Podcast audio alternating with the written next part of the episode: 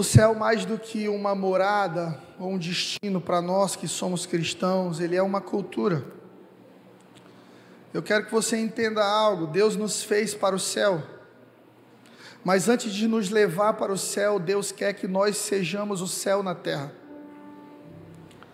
Senão, quando fizéssemos a oração confessional, dizendo ali: Senhor Jesus, eu te recebo como Senhor e Salvador de minha vida, logo então já partiríamos. Mas não. O próprio Jesus, quando está indo embora, para que Deus pudesse enviar seu Espírito, faz uma oração e diz assim: Pai, não te peço que os tires do mundo, porque nunca foi o objetivo de Deus nos tirar do mundo. Sabe esse pessoal que fica orando, volta logo Jesus, volta logo Jesus? Tem um pouco de vontade de Jesus voltar e um pouco de covardia também de não querer enfrentar as densas trevas desse mundo, e a Bíblia diz: Vós sois a luz do mundo, e luz brilha muito quanto maior a escuridão.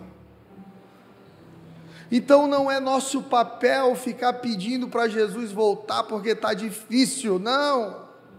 É nosso papel brilhar a glória de Deus, a luz de Deus em tempos difíceis, porque nós somos o povo que vive o céu na terra.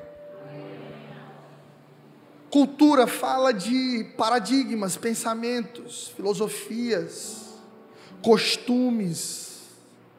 E cultura é o que modela uma geração. Sabe, hoje todo mundo quer ser influencer, youtuber. A geração do meu pai, eles queriam ser médicos, advogados. Hoje a maioria das pessoas quer ser famosa. Antigamente as pessoas queriam ser relevantes concursos, muito estudo, graduações, posições. O que modela hoje a cultura do nosso mundo é o TikTok. O que modela a cultura do mundo hoje é ter uma vida instagramável, é o Facebook. E aos poucos a gente vai vendo o mundo mudar e parece assim que a gente não entende o que está acontecendo. Agora está se falando de metaverso. Quem já ouviu falar de metaverso? Então o mundo e a sua cultura vão apontando para mudanças geracionais e e se você não tem uma identidade do reino de Deus, você vai correndo atrás de sempre fazer parte do que o mundo está criando. E você se pega no supermercado fazendo dancinha de TikTok. Eu cumprimentei uma criança recentemente de uns 5 anos de idade. Eu disse: Meu filho está bonito, tudo bem com você? E ele disse: E aí, pastor, deixa o seu like. Eu olhei para a mãe dele e falei: Tem um YouTube aí, minha irmã? Você é, pastor, só fala em ser YouTube. A cultura vai modelando, o mundo vai dando uma forma para as coisas, e nós precisamos entender que o reino de Deus é a nossa cultura.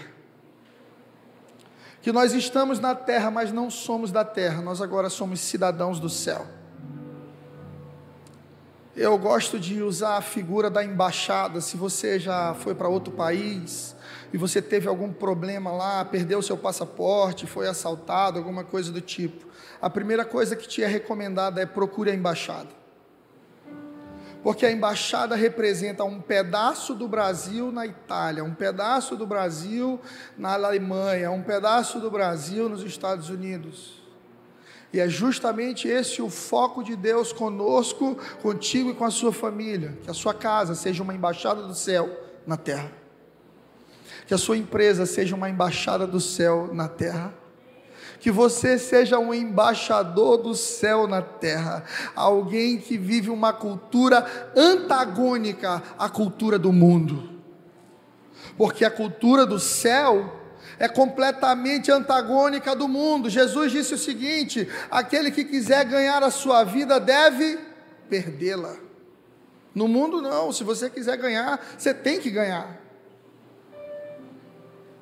A cultura do mundo diz: odeie os seus inimigos e destrua-os. Jesus diz: ore pelos seus inimigos e abençoe aqueles que vos perseguem. Então, a grande proposta do cristianismo não é ser mais uma religião, mas uma cultura. Algo que vai modelar tua vida no 360 e transformar todos os ambientes que você acessar. Se você trouxe sua Bíblia, abra comigo em Lucas 17, versículo 20. Jesus aqui vai ser interrogado pelos fariseus, os estudiosos da época, aqueles que estudavam teologia desde pequenininho, conheciam tudo sobre a lei e os profetas. E eu não sei se você sabe, eu quero te colocar no contexto que Jesus vivia, Roma oprimia demais os judeus. O povo judeu é um povo que em toda a sua história foi perseguido. Em toda a sua história perseguido. Então, mesmo na época de Jesus, com o Império Romano ali esmagando os judeus, o povo está orando, esperando uma resposta, um reino que viesse para destituir Roma de sobre Israel e trazer vida plena para os judeus. Então Jesus é o primeiro que aparece e diz assim: Eu sou filho de Deus. Isso é um absurdo para os judeus, porque os judeus sequer conseguem pronunciar o nome de Deus, porque não se acham dignos. Então o nome de Deus, que é Iavé, ele é escrito com uma sigla YWV, H é impronunciável. Aí Jesus diz assim: Eu sou o filho de Deus. Deus Pai é o meu Pai. E uma coisa que é absurda para os judeus é quando Jesus diz assim: Eu vim para inaugurar o reino. E os fariseus chegam para Jesus agora e dizem: Cadê o reino? Cadê o exército? Cadê o poder? Cadê o dinheiro? Cadê o ouro? Cadê as espadas? Cadê a glória do teu reino, Jesus? E Jesus responde-lhes, dizendo: O reino de Deus não vem com aparência exterior. Ninguém vai dizer está ali ou está aqui, porque o reino de Deus está dentro de vós. Não é incrível? Saber que o reino de Deus não é poder humano, não é influência política, não é dinheiro. O reino de Deus é uma cultura que transforma de dentro para fora. Muito mais poderoso que o Império Romano. Eu estive em Roma e eu vi em Roma ali o que sobrou do Império Romano: só coluna de pé, e o resto caiu. Nero está morto, Constantino está morto. Jesus está vivo. Enquanto eu andava ali, no que sobrou do Império Romano, tantas estátuas, tanto mármore, tanta glória passada, eu subi para um dos jardins do imperador e eu fiquei lá em cima olhando, só o que sobrou, e Jesus disse assim: é, não vai sobrar nada disso aí, não vai ficar pedra sobre pedra. E eu vendo ali o cumprimento do que Jesus havia dito, e o Espírito Santo falou comigo, meu filho, toda a glória do homem passa, tudo que o homem constrói passa. Eu lembrei daquele texto quando a palavra de Deus diz que céus e terra passarão, mas a palavra do Senhor permanece para sempre. Jesus veio à terra para começar o seu reino. Jesus vem para dar o start nesse projeto cultural que mudaria a história da humanidade. Roma tenta fazer o seu próprio império governar o mundo, mas fracassa porque todo império que é erguido a custo de sangue e dinheiro vai passar com o tempo. Deus é tão sábio que ele entende, não é no dinheiro, não é no exército, não é no poder, é na mesa, é uma cultura o meu reino vem através de alguém que nasceu numa manjedoura, que entrou em Jerusalém de jumentinho, que furou a bolha religiosa, sentou com prostituta, conversou com corrupto, andou com os mais rejeitados da sociedade, pregando uma mensagem de salvação. Resultado: os impérios passaram e o reino está estabelecido para sempre. Isso faz com que nós cristãos tenhamos um chamado, trazer a cultura do céu para a terra. Irmão, é impossível levar a terra para o céu, porque Deus é santo. Isaías capítulo 6, a Bíblia diz que os serafins cantam: Santo, Santo, Santo é o Senhor dos exércitos, e toda a terra está cheia da sua glória. O céu é santo, não tem como levar a cultura da terra para o céu mas tem como trazer o céu para a terra através de famílias restauradas.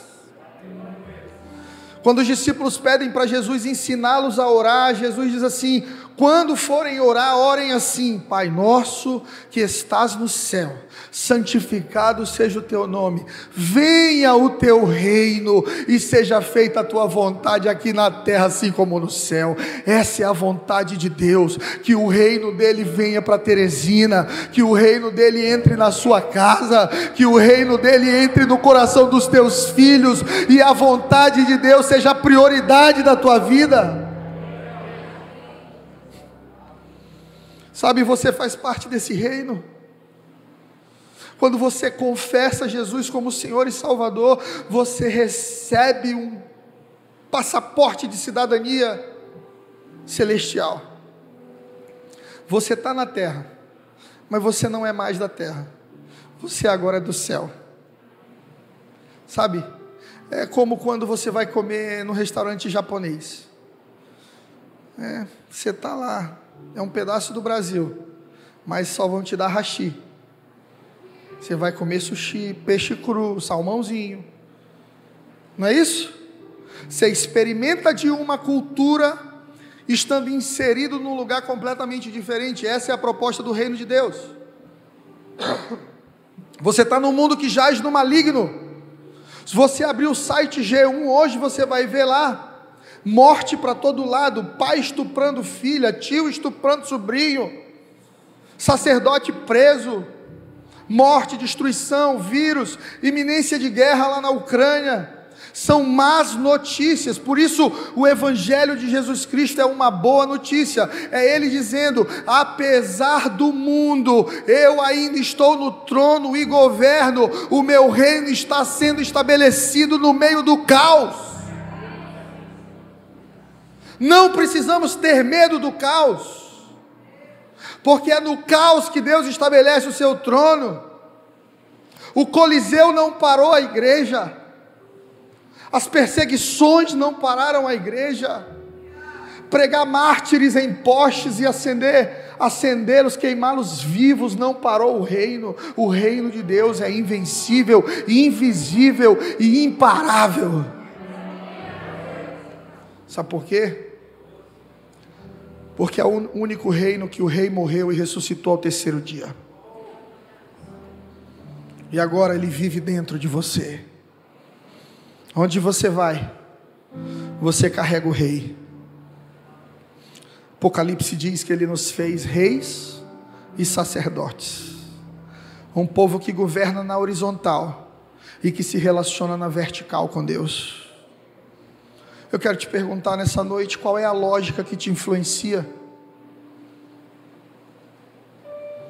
Porque a lógica, a cultura que te influencia fala muito a respeito daquilo que você faz parte. Você funciona na cultura do mundo ou na cultura de Jesus? A cultura do mundo é só uma coisa, querido: dinheiro. Para o mundo, quem tem dinheiro está bem. O povo se mata por dinheiro. O povo se trai por dinheiro o povo perde a saúde por dinheiro. Essa é a lógica do mundo. Por isso, Jesus, quando vai falar de Mamon, que é o Deus do dinheiro, da época dele, é o único espírito maligno da época de Jesus que ele promove a Senhor. Quando ele diz assim: ninguém pode servir a dois senhores, Deus e o dinheiro. Aquilo que é normal para o mundo, não deve ser normal para um cristão, porque nós somos cidadãos do céu. A W. Tozer, um dos escritores favoritos lá de casa, disse o seguinte: Nós nos tornamos aquilo que amamos. Você pode dizer isso para o seu vizinho: você se torna aquilo que você ama. O que é que você ama? Qual é a cultura que rege sua vida? O que é que te faz cancelar teus compromissos? O que é que te faz parar tudo? Essa é a cultura que tem sido promovida na tua vida. Sabe por que, que muita gente tem dificuldade na igreja? Porque tem em casa. Igreja família também. Tem gente que não honra marido, não honra esposa. Como é que vai honrar os irmãos da igreja? Como é que vai honrar o presbitério? Como é que vai honrar o pastor? Como é que vai honrar a palavra? Como é que vai honrar a Deus? Porque não vive em casa uma cultura de honra. Não é generoso com a esposa, não é generoso com os filhos. Como que será generoso em vida com Deus? Não pede perdão para ninguém, não perdoa ninguém. E uma coisa que eu preciso te ensinar é que perdão é condicional. E a oração do Pai Nosso revela isso quando Jesus nos ensina a dizer assim: Perdoa-nos assim como temos perdoado. Irmão, perdão de Deus, a medida de favor, de graça de Deus na sua vida, ela é estabelecida por você.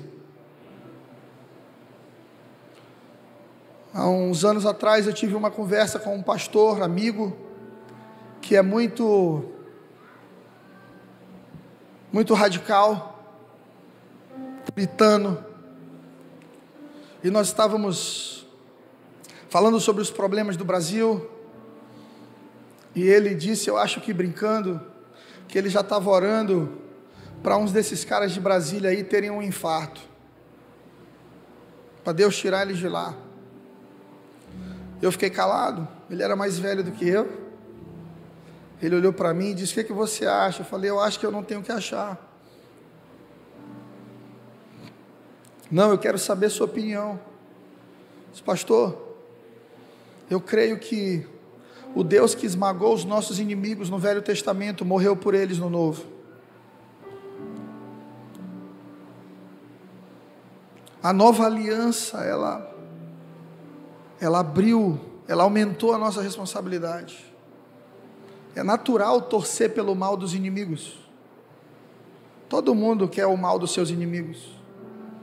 Por isso Jesus eleva a medida e diz assim: não, não, se vocês são meus filhos, vocês agora vão orar pelos inimigos de vocês, vocês vão abençoá-los. Aí ele disse: não, mas você tem que entender o contexto da lei, disso, daquilo. Eu disse: pastor, se eu tiver que ir para o inferno, por algum motivo, que eu vá por ser misericordioso demais nunca por apertar demais na medida dos meus irmãos, porque a medida que eu estabeleço para o outro é a medida que eu vou receber, e eu já entendi o quão miserável pecador eu sou, dependente da graça de Deus. Essa é uma chave que vira na cabeça da gente, a gente para de ser cobrador dos outros, porque você entende que a medida que você está estabelecendo para o outro, a medida de perdão que você estabelece para quem está te ferindo é a medida que está sendo estabelecida para você, e você não é perfeito. E se você entendesse isso, você soltava a corda, você liberava quem te machucou, você perdoava dívidas, você orava por quem te feriu, porque você entende que a dívida que estava no seu nome diante de Deus foi rasgada na cruz por alguém que não tinha culpa e te amou até as últimas consequências. Essa é a cultura do céu. A cultura do céu é: antes de salvar o mundo, salve a si mesmo e a sua família. Queridos, a cultura do céu pode salvar sua casa, seu casamento de um divórcio, seus filhos das drogas. Muita gente não entende isso. Muita gente não entende isso. Não lê a Bíblia com os filhos, não os ensina nos princípios e fundamentos do reino. Aí, quando eles fazem 19 anos e a mãe acha um baseado, uma camisinha, engravida a namorada, fica rebelde, aí vem desesperado para o pastor: Pastor, me socorre. Não dá para resolver em um ano aquilo que não foi desenvolvido em 19, irmão. Não dá para transformar um adolescente em um ano de uma vida sem cultura de temor a Deus e reverência. Salve a sua família, vivendo a cultura do céu na sua casa. Sabe, Daniel foi referência na Babilônia. Eu não quero, eu não estou te convidando para ser um alienado. Alguém que anda com a cara fechada, com a Bíblia debaixo do sovaco, não fala com ninguém. Quando olha para os outros, tu vai para o inferno, tu vai para o inferno. Isso é alienação. Não estou falando disso, irmão. Pode comer no McDonald's, pode assistir Homem-Aranha, não é isso que vai destruir tua família. O que vai destruir tua família é a ausência de Deus e excesso de religiosidade. Você sabe onde Daniel foi trabalhar? Na Babilônia, no lugar onde havia a maior idolatria da época dele. Ninguém honrava o Deus de Israel. Orgia para todo lado, sacrifício humano para todo lado. Daniel foi ser referência política na Babilônia. Governador no lugar mais punk que tinha da geração dele. Aí quando ele chegou, disseram para ele assim: olha, o rei Nabucodonosor, que era um maluco, prepotente, mandou separar uma parte da dieta dele aí, de vinhos, de comida, de, as maravilhas do reino, para você. Daniel disse: não, não, não, não, não. Eu posso até trabalhar na Babilônia, mas a minha dieta é a cultura do céu. Eu posso até trabalhar para Nabucodonosor, mas o meu rei é outro. O meu rei é o Deus Todo-Poderoso, o Criador de todas as coisas. Ei, você pode ser referência na Babilônia, vivendo a cultura do céu ali mesmo. Foi para isso que Deus te levantou, meu irmão e minha irmã. 40 anos no deserto, Moisés ficou com aquele povo, numa caminhada de 16 dias, sabe por quê?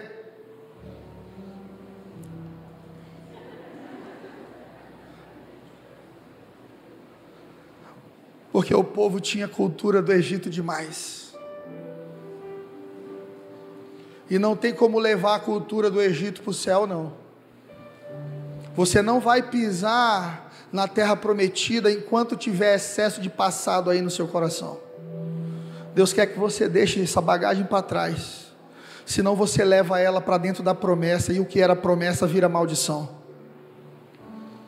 Só entra na terra prometida quem foi curado e liberto, quem recebeu a cultura do céu.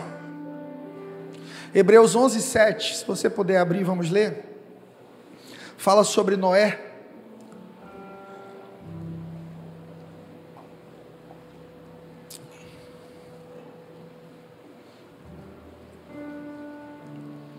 Hebreus capítulo 11, versículo 7, diz assim: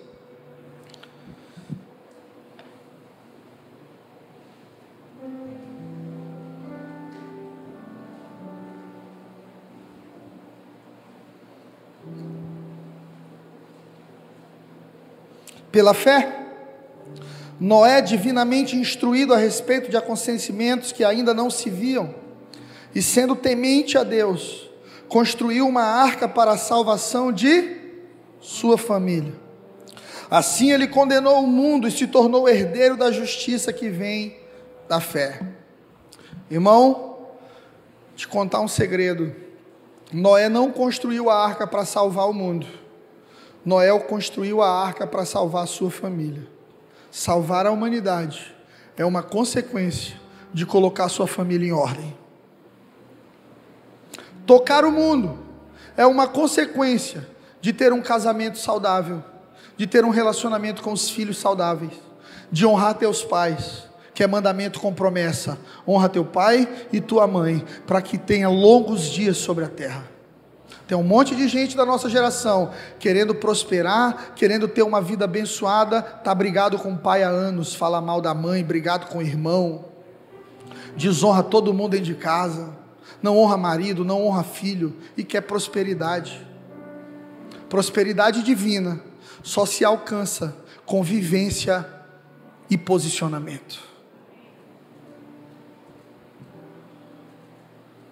Eu não lembro o nome do escritor, mas ele disse o seguinte: se você quer mudar o mundo, comece arrumando sua cama. Diga isso para o seu vizinho: quer mudar o mundo? Comece arrumando tua cama. Faça a sua parte. Honre seu marido, honre sua esposa. Gaste tempo com seus filhos, traga seus filhos para a igreja. Ah, pastor, mas ele não quer vir para a igreja. Parabéns, eu também não queria. Quando eu era menino, meu pai tirava o cinto e dizia: Alegrei-me quando me disseram. Eu respondia: Vamos à casa do Senhor.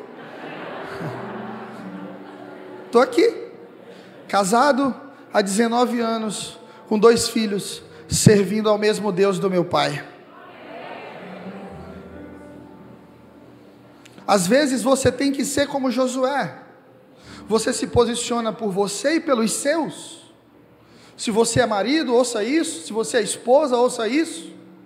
A gente fica na dependência de uma resposta do outro. Ah, pastor, eu queria tanto viver mais com Deus, mas minha esposa não quer. Minha esposa quer ir para o show do safadão. Ah, pastor, eu queria tanto que o meu filho amasse a Deus, mas eu acabei de comprar para ele o camarote do show do Zé Felipe, vá pro vapo. Pastor, eu quero tanto uma família transformada, mas aqui em casa toda sexta-feira é cachaça e forró e brega. Ou seja, há um desejo genuíno de ter Deus, mas não há um posicionamento para recebê-lo que a Bíblia diz: Levantai, ó portas, vossas cabeças, para que entre o Rei da Glória. Para entrar o Rei da Glória, irmão, você tem que varrer a casa, você tem que resgatar valores perdidos, você tem que santificar, você tem que sacrificar. Aqui em casa acabou cachaçada, a partir de agora é GC e oração.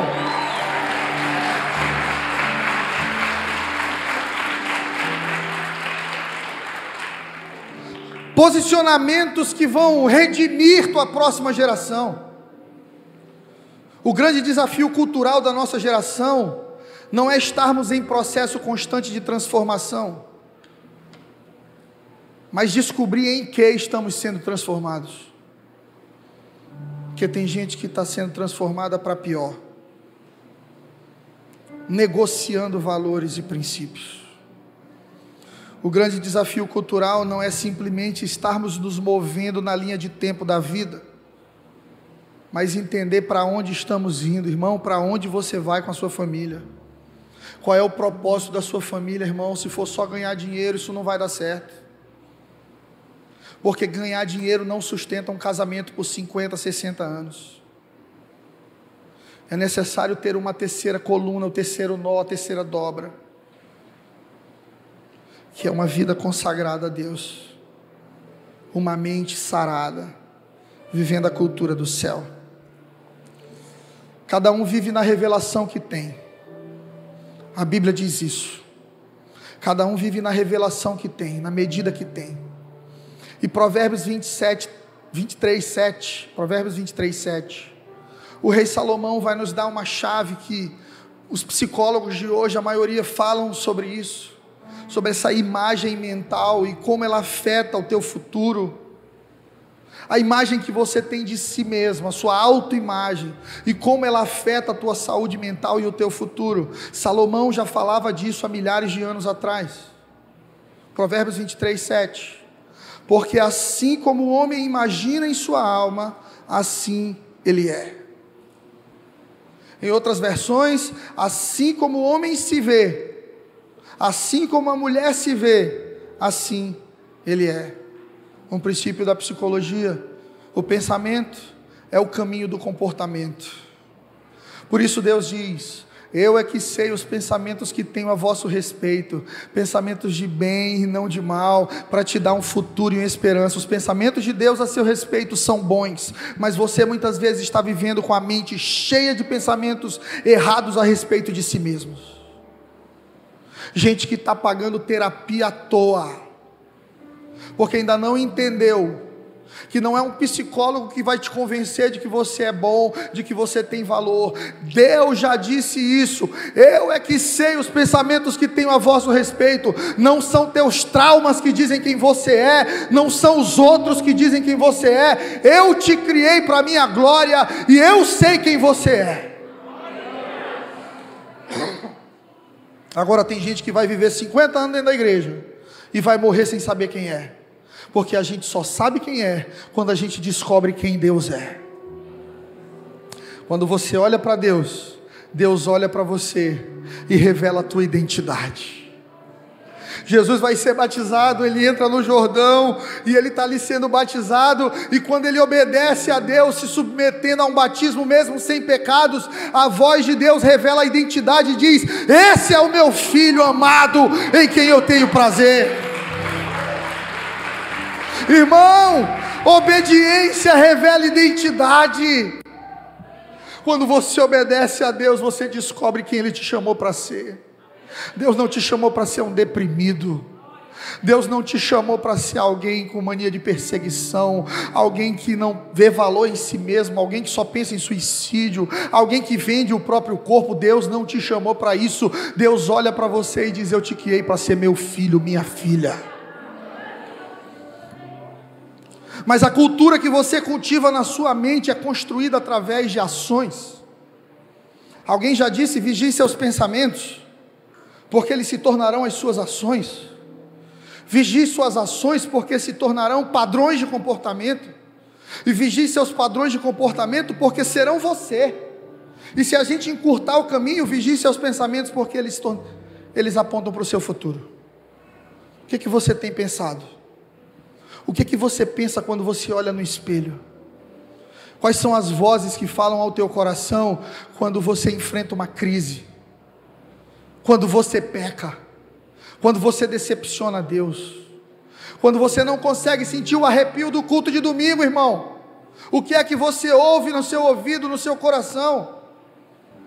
Porque a gente acha que Deus é bipolar que Deus nos ama na segunda e na terça não ama mais, que Deus na quarta gosta da gente e na quinta está decepcionado. Não, Deus não muda, Ele é o mesmo ontem, hoje, sempre, e decidiu te amar, e ponto final.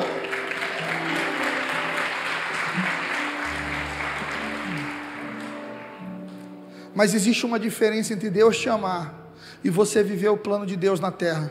Tem um bando de gente amada por Deus vivendo uma vida miserável. Se Deus me ama, por que, que eu estou vivendo essa vida? Porque Deus te deu livre-arbítrio para plantar e colher, para decidir os padrões de pensamento que você cultiva na sua mente, para decidir o tipo de vida que você quer viver. Em Apocalipse 22, 11, a palavra de Deus vai falar sobre isso. Quando ela diz assim: continue o injusto fazendo injustiça, continue o imundo sendo ainda mais imundo o justo continue na prática da justiça e o santo a se santificar ainda mais. Você sabe o que é isso? Cultura. Se você vive uma cultura de pecado, com o passar do tempo, você vai pecar cada vez mais. Você começa com baseado e vai terminar no LSD, no êxtase, na cocaína. Você começa traindo a mulher com uma acompanhante, vai terminar no morgia, perdendo seu casamento. Você começa com uma mentirinha só e termina sendo um grande mentiroso. Continue o injusto fazendo injustiça. Continue o imundo sendo ainda mais imundo. O justo na prática da justiça e o santo a santificar-se. Porque a cultura que você honra na sua vida é a que se estabelece para o seu futuro. Você quer um futuro abençoado? Está na hora de viver uma cultura abençoada. Você quer mudar um homem, quer mudar uma mulher, mude os pensamentos dessa pessoa. Porque são os teus pensamentos que te governam. Todo homicídio, antes de derramar sangue, um dia foi só um pensamento de ódio. Todo adultério, antes de consumado, um dia foi só um pensamento de desejo, de decepção. Todo roubo, antes de ser roubo, um dia foi uma revolta, uma insatisfação. Eu preciso tomar aquilo que eu quero na minha própria força. O convite do reino e da cultura do céu de Jesus para nós é um convite de edição de pensamentos, reedição da imagem mental de quem você é e de quem Deus é. Você precisa mudar os seus pensamentos para ter comportamentos diferentes. Ah, pastor, eu estou 20 anos na igreja. Eu ainda luto com o álcool. Claro, você só anda com beberrão. Você só ouve música que fala de bebida. A cultura que te envolve é uma cultura que proporciona isso. Eu quero ver você pensar em cachaça ouvindo 500 graus de fogo puro e poder. Vindo para o culto de oração aqui, irmão. Andando comigo. Vem andar comigo. Quero ver se você vai pensar em adultério. Abre um GC na tua casa que eu quero ver se no dia do GC o pau vai quebrar lá. Ou se você vai sentir a presença de Deus, a cultura do céu invadindo tua casa. Para receber o reino de Deus, você precisa romper com o ciclo cultural receber a imagem certa de quem você é e de quem Deus é, para que a palavra de Deus possa criar o seu mundo ideal. Sabia que Deus tem um mundo ideal para você? Você não precisa querer ser ninguém, você não precisa desejar o que é de ninguém, você não precisa imitar ninguém. Deus tem algo sob medida para você mas você precisa quebrar padrões do reino visível para receber o reino invisível. Isso está lá em Hebreus 11:3. Abra sua Bíblia, por favor.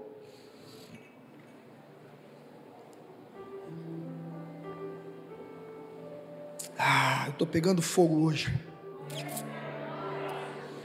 Quem achou, diga amém. Os mundos foram criados pela palavra de Deus. As coisas visíveis foram criadas pelo invisível. Eu vou ler de novo para que você entenda. Os mundos foram criados pela palavra de Deus. As coisas visíveis criadas pelo invisível, irmão. O reino de Deus é invisível, mas constrói no mundo natural. Deus é espírito e onde o espírito de Deus há, está a liberdade. E o espírito de Deus está aqui no nosso meio. Talvez tudo que você consegue ver aqui é caixa de som, bateria, LED, cadeira e pessoas. Mas se os seus olhos espirituais fossem abertos, você veria Jesus, você veria os anjos de Deus aqui. Porque você está pisando numa embaixada de Deus em Teresina.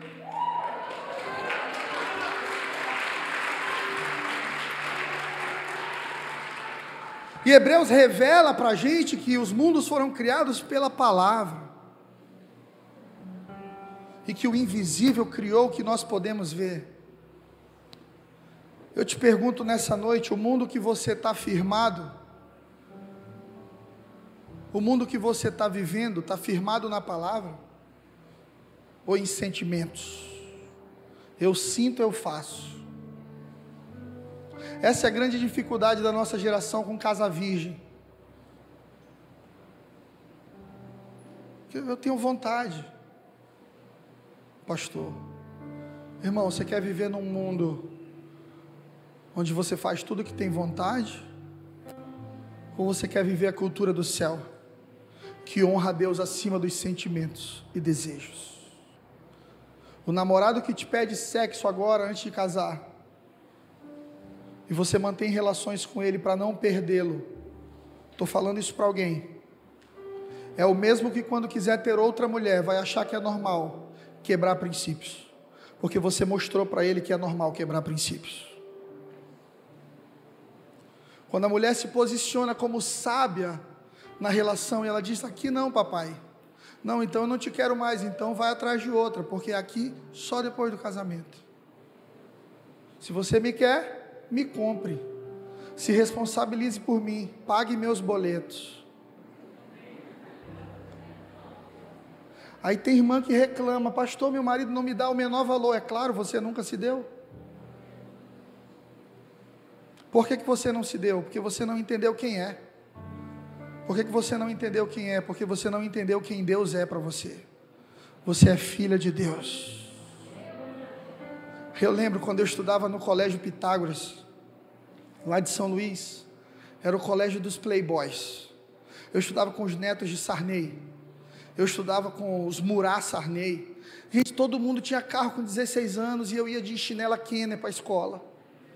Eu dizia, pelo menos eu vou ser engraçado, porque o povo gosta de mim vão pagar meu lanche. E de verdade a galera passava lá em casa, cara, tu tem que vir porque vai ser legal, traz teu violão. Eu dizia, descobri minha profissão, cara. Não preciso ser rico, eu preciso ser gente boa. E eu me lembro que um dia, era julho, todos os meus amigos foram para Disney. Era o melhor presente que a galera tinha com 15 anos. Disney, eu ia para lá pedra. Aí voltamos para as aulas, todo mundo com um lápis desse tamanho. Você lembra daquele lápis da Disney? Um estojo que apertava o botão, abria para todo lado. Eu andava com o meu fichário do Johnny Bravo. Pedi uma caneta emprestada. Para lanchar, eu tinha que fazer amizade com a vendedora para botar um fiado. E eu lembro que um dia eu sentei e falei assim, cara, como eu queria ser um Sarney. Como eu queria ser um cara com um nome bom, assim, com um nome importante, eu acho que isso ia resolver a minha vida. E passaram-se alguns anos. E eu descobri que eu tenho um nome no meu sobrenome, que está acima de todo nome. Eu sou irmão de Jesus e filho de Deus. Nenhum nome poderoso nessa terra poderia definir a minha identidade, como descobrir quem Deus é definiu. Eu sou filho amado, isso é suficiente. E a partir dessa plataforma de filho amado, eu me relaciono com Deus, com um conjunto de crenças completamente diferentes eu não me sinto acusado, eu não me sinto indigno, eu não me sinto rejeitado, não me sinto menor entre meus irmãos, não acho que Deus está com raiva de mim, não. Deus me criou com um propósito, Deus me ama, Deus vai pagar a conta, Deus vai cuidar de mim. É por isso que Nicodemos, a Bíblia diz que Nicodemos, príncipe dos judeus, Nicodemos tinha tudo, grana e poder. Vai conversar com Jesus e diz assim: Jesus, eu quero a vida eterna. O que é que eu preciso? E Jesus disse para ele: nascer de novo. Você precisa nascer de novo. O que você tem não é suficiente. O que você tem é a cultura da terra, poder e dinheiro. Mas isso não te garante o céu. Para receber o céu, você precisa nascer de novo. Aí Nicodemos diz assim: Como é que eu grande vou entrar na barriga da minha mãe? Jesus diz: Não tem nada a ver com isso. Jumento, versão atualizadíssima.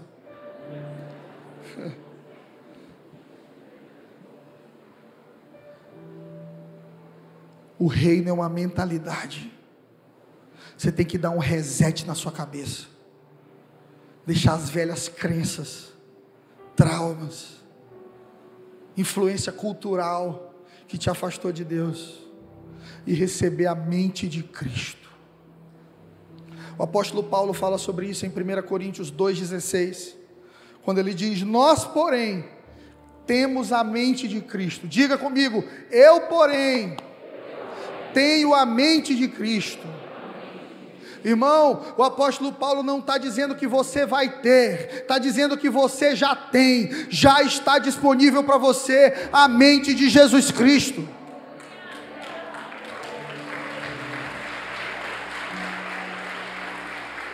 E eu não consigo olhar para Jesus como alguém deprimido magoado, tarado, doente, tomando rivotril, ansioso. Não, a mente de Cristo é o padrão. A mente de Cristo é uma mente saudável, livre, liberta e curada.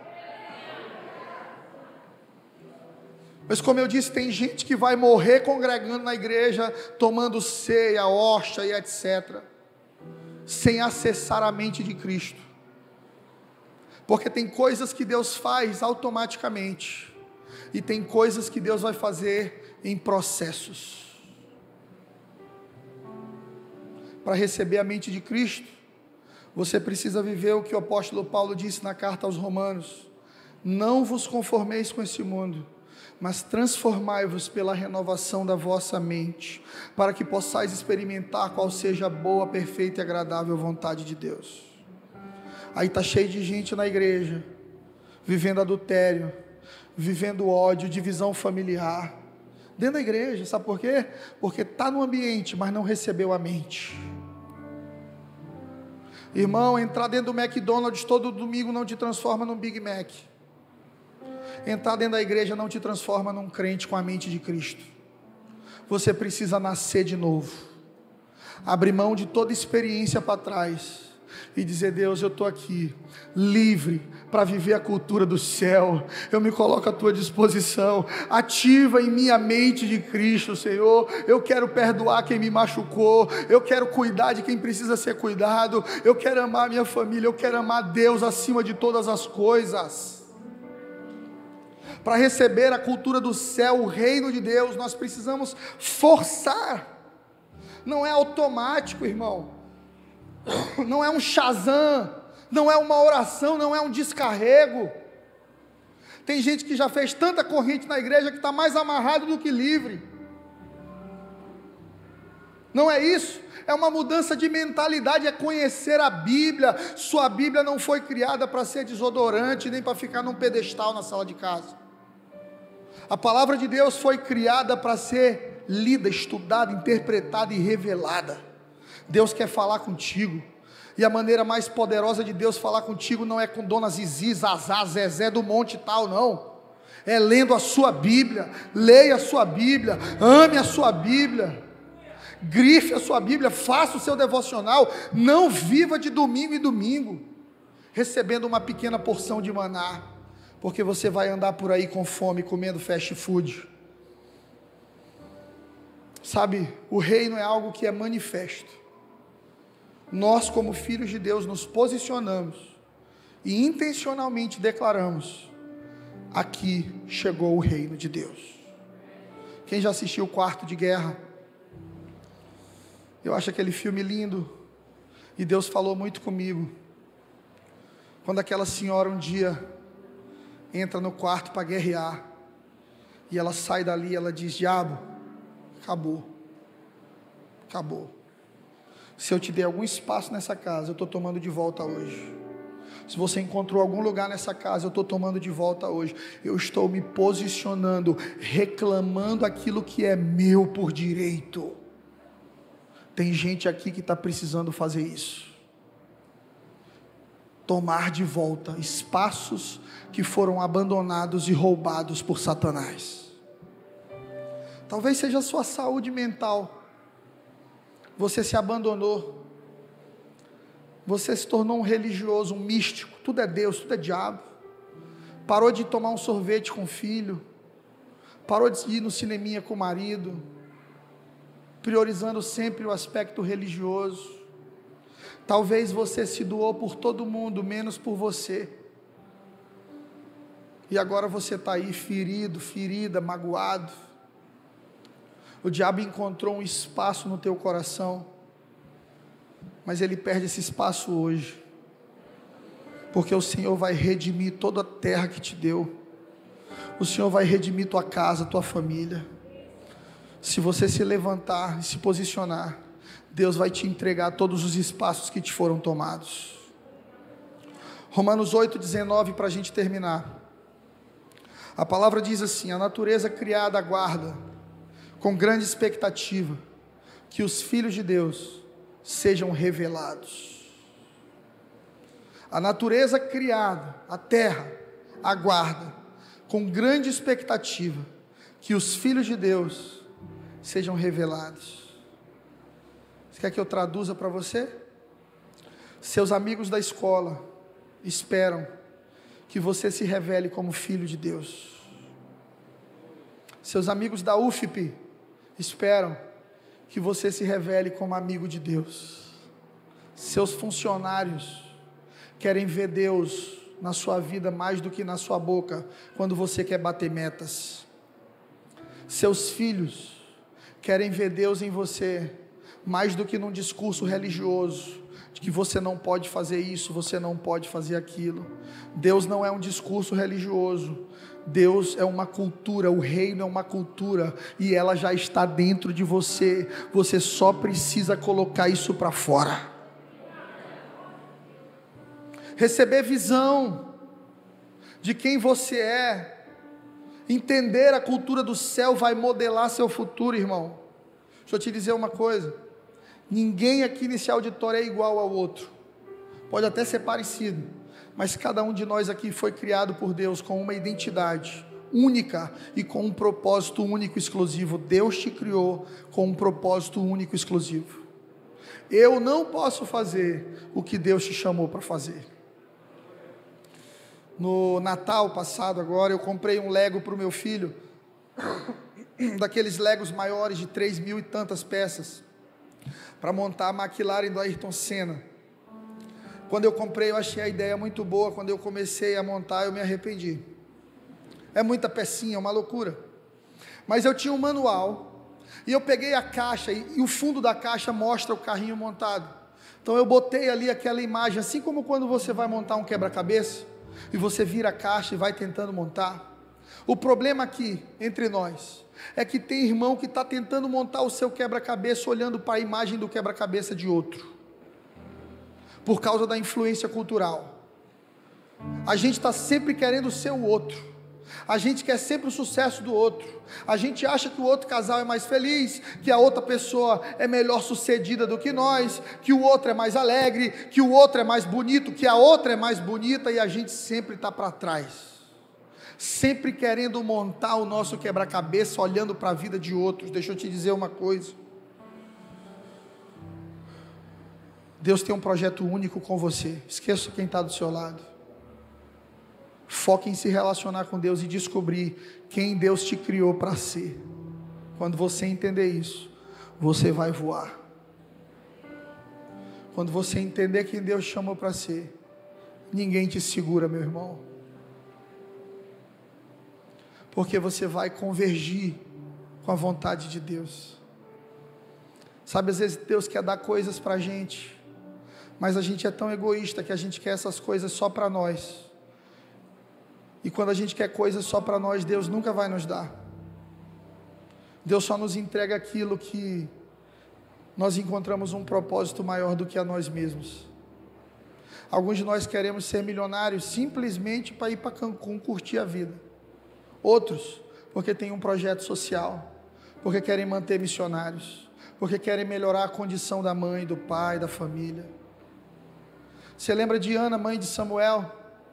Ana não podia engravidar. Sofria bullying da outra esposa do marido. Diminuía ela, porque não conseguia gerar. E a vida de Ana era estar no tabernáculo orando, no templo orando, pedindo a Deus.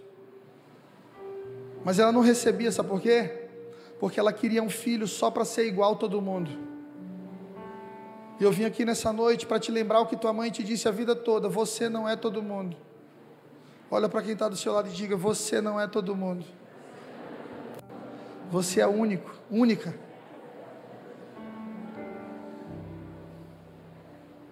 Ana entendeu isso. E quando entendeu isso, ela orou e disse: Deus, se tu me der um filho, se tu me der um filho, eu te devolvo. Eu vou consagrar ele para ti, ele vai ser um sacerdote. Deus precisava de um sacerdote que nascesse um sacerdote para Israel naquele tempo. E Ana dá a luz, Samuel, o maior profeta que já existiu em Israel. Porque a vontade de Ana convergiu com a vontade de Deus. Você quer casar para quê? Só para ficar se cheirando? Ou para construir uma família que vai honrar a Deus? Você quer ser empresário para quê? Para botar foto no Instagram de BMW? Para ser igual todo mundo, MC Gui, MC Guy, MC Gu? Ou você quer um carro para servir? Para cuidar da sua família? Para honrar sua, sua esposa, seus filhos? Você quer ser médico para quê? Para ganhar dinheiro? Ou para salvar vidas? Você quer ser pastor para quê? para ser influente, para ter microfone na mão ou para sangrar pelos outros. A cultura do céu é uma cultura de sacrifício. É quando você entende que quem quer ganhar no reino, primeiro tem que perder.